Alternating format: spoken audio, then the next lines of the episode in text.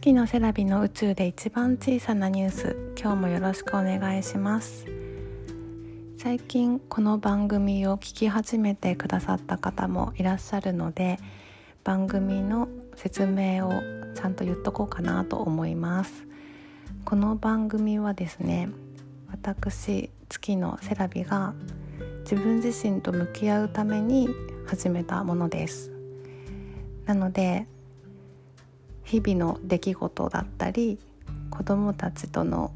出来事ですね。あとは読んだ本とか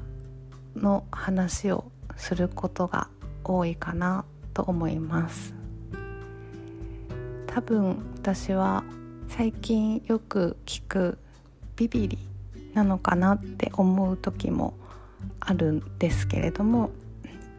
それで「宇宙で一番小さなニュース」というタイトルをつけたのかなとも思いますが宇宙はもともと大好きでというか月がですねとても好きで月のセラビという名前を付けました、えー、セラビというのはフランス語の慣用句でこれが人生さという意味だそうです。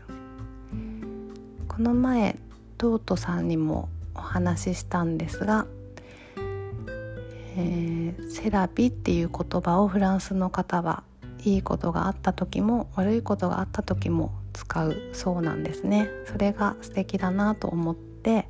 あと音も好きだったので名前にしてみました。でトートさんはセラピーって思われたのかな？癒し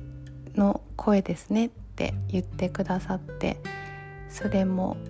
また嬉しい勘違いというか、うん、癒しだなんて言ってくださってありがたかったです。今日は昨日収録する時間が取れなくって配信が遅くなりました。昨日仕事中に保育園からこうちゃんが熱が出たっていうふうに連絡をいただいて早めに仕事終わらせて迎えに行って病院に連れて行ってそれからみっちゃんも迎えに行ってちょっとバタバタと過ごしていました。保育園ではですねアデノウイルスとかヘルパンギーナとか手足口病が1歳児クラスで流行っているそうなんですね。こうちゃんも病院で喉が赤いって言われたのでもしかしたらその菌をもらってるのかもしれないんですけれども熱がまだあるので今日もお休みしようと思っています。で